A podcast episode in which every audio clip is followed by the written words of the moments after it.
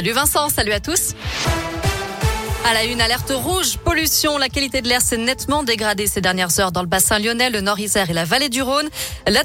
L'Observatoire Atmo Auvergne-Rhône-Alpes ne prévoit pas d'amélioration avant vendredi. Le préfet de région a donc renforcé les mesures pour limiter la pollution en particules fines. Dès demain matin, 5 heures, seuls les véhicules avec une vignette critère 0, 1 ou 2 pourront circuler à Lyon, Caluire et Villeurbanne. Les contrôles seront renforcés. Et puis, je rappelle qu'il faut réduire sa vitesse de 20 km heure sur les axes limités à 90 ou plus. Routes à 80 sont maintenant limitées à 70 km heure. Et puis prudence, des brouillards givrants sont prévus la nuit prochaine, ce qui pourrait rendre les routes particulièrement glissantes. La métropole de Lyon déclenche son dispositif de viabilité hivernale. Les opérations de salage débuteront à 3 heures. 50 agents seront mobilisés.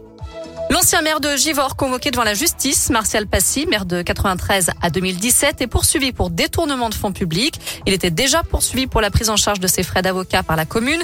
Cette fois, il s'agit des frais de représentation que la commune lui octroyait tous les ans, selon le progrès. Près de 9 000 euros au total, des articles de sport, de jouets et de frais de beauté. L'ancien élu dit avoir remboursé une partie de cette somme. Il comparaîtra au tribunal le 24 juin prochain.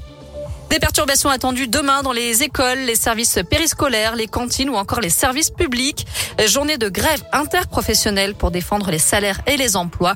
Des manifs sont prévus notamment à Lyon et à Villefranche. Dans l'actu aussi, moins 12,6% de chômeurs en un an, du jamais vu en France depuis 2012. Une baisse qui s'est confirmée au quatrième trimestre 2021 avec 3 336 000 personnes inscrites à Pôle emploi en catégorie A. En Auvergne-Rhône-Alpes, le chômage a baissé de 6,4% au dernier trimestre. Du mot, un mot de handball. Les Français n'ont pas le droit de perdre ce soir. Les Bleus affrontent le Danemark à 20h30.